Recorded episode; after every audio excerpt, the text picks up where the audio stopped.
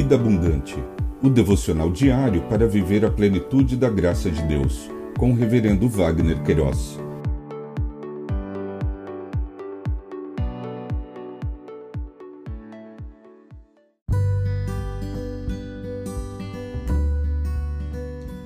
Olá! É um privilégio compartilhar a palavra de Deus. O nosso tema hoje é Jesus as bem-aventuranças, os pacificadores. Em Mateus capítulo 5, verso 9, lemos: Bem-aventurados pacificadores, porque serão chamados filhos de Deus. Bem-aventurança e pacificadores, conforme o dicionário online de português disse-o, bem-aventurança, estado de plena felicidade condição de extremo bem-estar, cada uma das oito perfeições evangélicas ou preceitos religiosos ditos por Jesus no Sermão da Montanha.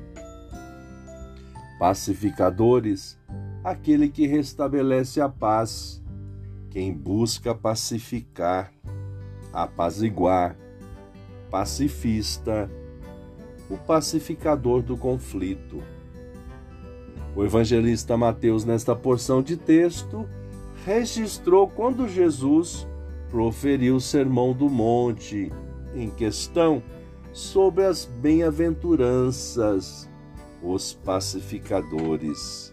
Disse: Bem-aventurados pacificadores, porque serão chamados filhos de Deus. Stott comentou: a sequência de ideias de limpos de coração para pacificadores é natural, pois uma das mais frequentes causas de conflito é a intriga, enquanto que a franqueza e a sinceridade são essenciais a todas as reconciliações verdadeiras. Cada cristão, de acordo com esta bem-aventurança, tem de ser um pacificador, tanto na igreja como na sociedade. Continuou, afirmando que a pacificação é uma obra divina, pois paz significa reconciliação e Deus é o autor da paz e da reconciliação. E, e finalizou: isto nos faz lembrar que as palavras paz e apaziguamento não são sinônimas. E a paz de Deus é paz a qualquer preço.